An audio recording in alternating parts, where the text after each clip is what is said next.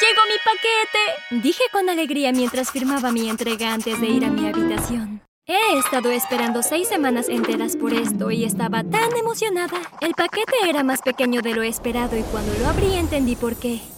No era el paquete que yo deseaba. Era la foto de una mujer con una niña sentada en su regazo. Esa niña era yo. En la caja había una nota. Tu padre es un mentiroso. Hola, mi nombre es Naomi. Antes de contarte sobre el momento en el que mi vida cambió por completo, dale me gusta al video y suscríbete a este canal. De esta manera puedes ver más historias de personas como yo. Ah, y no olvides presionar la campana de notificación. Bien, para darte el trasfondo, debes saber que mi papá ha sido el único padre que he conocido. Él dijo que mi mamá murió poco después de dar a luz. Mi papá y yo somos inseparables y él es increíble. Pero mientras miraba las fotos de la caja no pude evitar preguntarme si mi madre murió durante el parto entonces ella no podía ser la mujer que se veía en esa imagen conmigo, ¿verdad? ¿Mi papá me había mentido? Corrí a mi estantería y saqué mi álbum de fotos. Me senté en mi cama y hojeé las páginas. Encontré una foto mía con exactamente el mismo atuendo. Le di la vuelta a la foto y en la parte de atrás decía el quinto cumpleaños de Naomi. Me voló la cabeza. Mi papá me dio fotos de mi mamá para que yo supiera cómo se veía ella. Entonces la pregunta ahora era, ¿qué le pasó realmente a mi madre? Esperé con impaciencia a que mi papá llegara a casa del trabajo. No podía concentrarme en mi tarea y decidí deshacerme de ella hasta obtener algunas respuestas. Seguí mirando la foto en la caja mientras me preguntaba cómo sería mi vida si mi mamá estuviera viva. El sonido de un coche estacionándose en la entrada interrumpió mis pensamientos. Agarré las dos fotos, una con mi mamá y yo y la otra en la que estaba sola. Corrí hacia la puerta principal y la abrí. Hola, cariño, ¿qué tal la escuela? Preguntó papá mientras saltaba del auto y se dirigía hacia mí. Papá, ¿qué le pasó a mamá? Le pregunté mientras me besaba en la frente y entraba a la casa. Lo seguí y cerré la puerta detrás de nosotros. Me miró confundido y respondió, ¿sabes que ella murió después de dar a luz? ¿De dónde viene esa pregunta? Le mostré las dos fotos y una ola de emociones se apoderó de su rostro brevemente antes de que su expresión volviera en calma. Papá, ¿qué le pasó a mamá? ¿Cómo puede estar muerta cuando claramente estaba en mi fiesta de cinco años? Lo miré con curiosidad. Decidí no contarle a mi papá sobre la nota. ¿De dónde sacaste esta foto? Preguntó suavemente. ¿Eso siquiera importa? Esto obviamente fue hecho en Photoshop, dijo mi padre con dureza mientras me ponía ambas fotos en las manos. Déjate de tonterías, tu mamá se ha ido. Mi papá se dio la vuelta y estuvo el resto de la noche en su habitación. Los días siguientes recibimos numerosas notas que decían lo mismo. Dile la verdad. Le pregunté a mi papá quién podría estar enviando estas notas y de qué estaban hablando, pero él ignoraba mis inquietudes. Un día recibí una nota en la escuela dentro de mi casillero y fue entonces cuando supongo que papá decidió tomarse todo esto en serio. Mi papá era muy predecible. Hemos tenido la misma rutina cada sábado desde que tengo memoria. Nos despertábamos, salíamos a correr, Desayunábamos, veíamos todo lo que nos perdíamos durante la semana y luego nos dirigíamos a la biblioteca y al centro comercial, pero este sábado fue diferente. Naomi, tengo algunas cosas que hacer en la oficina hoy, ¿de acuerdo? Dijo mi papá mientras salía rápidamente de la casa. Observé desde la ventana mientras mi papá entraba al auto, pero sabía que algo andaba mal. Estaba vestido con ropa de oficina, pero su maletín todavía estaba en la puerta donde lo dejó el día anterior. Llamé a la oficina. Sara, su asistente, contestó el teléfono. Oye, Sara, soy Naomi. ¿Esperas a mi papá en la oficina hoy? Pregunté casualmente. Hola, Naomi. No, de hecho se tomó la semana que viene libre. Dijo que tenía algo importante que hacer. ¿Está todo bien en casa? Preguntó ella preocupada. Todo está bien. Mentí. Le di las gracias a Sara y colgué. ¿Qué está haciendo mi papá? ¿A quién va a ver? ¿Qué iba a hacer que necesitaba tomarse una semana fuera de la oficina? Mis ojos se abrieron cuando me di cuenta de que mi padre sabía de dónde venían las notas y probablemente fue a encontrarse con el remitente. Esperé ansiosamente a que mi papá regresara a casa, pero esa noche no había señales de él.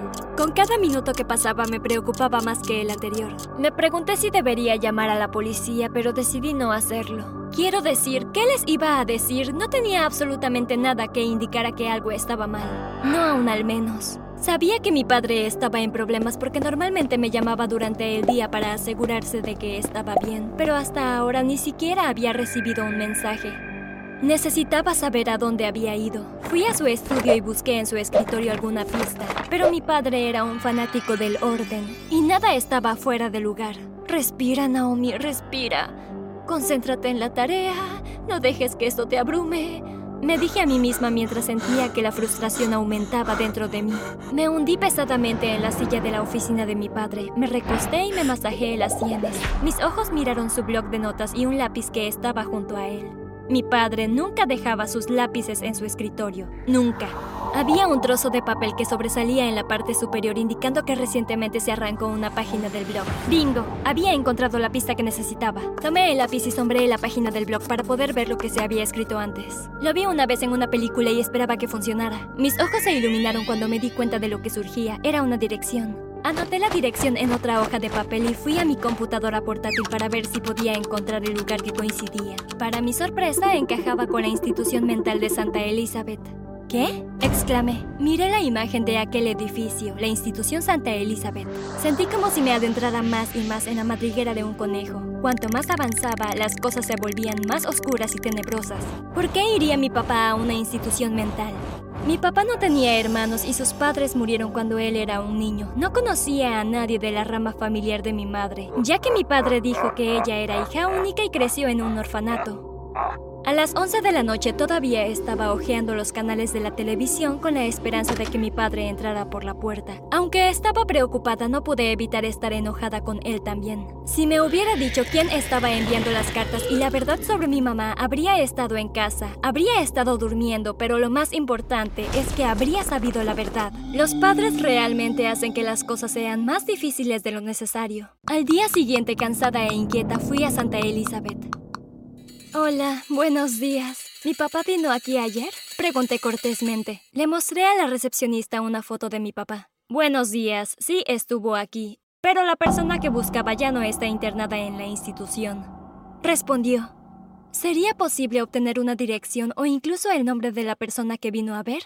Lo siento, eso va en contra de nuestra política. Solo a los familiares más cercanos se les permite ese tipo de información. Le di las gracias y me fui sintiéndome derrotada. ¿Quién era el pariente que mi padre vino a ver aquí? ¿Por qué me mantuvo este secreto? ¿Y si la persona era mi madre? Necesitaba encontrar a mi padre y necesitaba encontrarlo ahora. Mientras corría a casa pensé en las formas en que podría rastrear el teléfono de mi padre. Cuando finalmente llegué puse manos a la obra. Busqué en internet y encontré una aplicación que podía usar para rastrear el teléfono de mi padre. Afortunadamente tenía la información de su tarjeta de crédito para poder pagar la aplicación. Gracias tecnología intrusiva. Susurré mientras ingresaba el número de mi padre en la aplicación y esperaba los resultados. Rastreé la locación del teléfono hasta un pueblo llamado Moruga que estaba ubicado en el campo. Llamé a la policía para reportar a una persona desaparecida y contarles todo lo que sabía, incluido el paradero de mi padre. Les dije que visitaría la zona esa noche y colgué. Si bien mi padre no era un hombre violento, entendía los peligros que acechaban en las esquinas. Me vestí toda de negro con un gorro oscuro sobre la cabeza. Mis pantalones tenían varios bolsillos para guardar mi dinero, una pistola taser, mi teléfono y un gas pimienta. Necesitaba estar preparada para lo que fuera que encontrara en Moruga. Ya había perdido a mi madre, no estaba dispuesta a perder a mi padre sin luchar. A las 5 de la tarde salí de casa en un taxi llena de adrenalina y determinada a salvar a papá. Cuando el automóvil se alejó de las bulliciosas calles y comenzó a conducir por carreteras largas y silenciosas bordeadas de árboles, mi adrenalina estaba en cero. Cuando estuvimos lo suficientemente cerca, le di las gracias al conductor, pagué y me bajé del taxi. La calle estaba tenuemente iluminada y había una sola casa solitaria. Volví a llamar a la policía para hacerle saber dónde estaba. Parecía deteriorada y la luz del porche parpadeaba. Me escabullí hasta la parte trasera de la casa, escuchando atentamente por cualquier movimiento. Abrí la puerta y mi corazón se aceleró cuando chirrió con fuerza. Entré rápidamente y dejé que se cerrara detrás de mí. La casa estaba desordenada y olía a cerveza y lavanda. Caminé lentamente por la casa y me di cuenta de que no había nadie allí. La única luz que estaba encendida era la del sótano. Empujé la puerta y me sorprendió que estuviera abierta. Bajé los escalones y allí estaba. ¡Papá! Grité más fuerte de lo que quería. Corrí a su lado. Mi papá estaba atado y amordazado a una silla.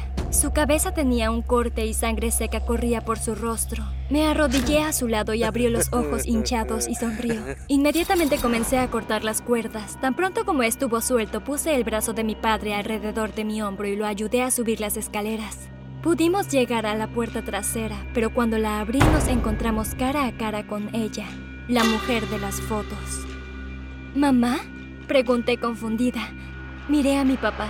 La mujer se abrió paso hacia la casa y nos obligó a regresar dentro. ¿A dónde crees que vas, Dwight? Dijo la mujer mientras agarraba a mi padre del cabello y lo tiraba al suelo.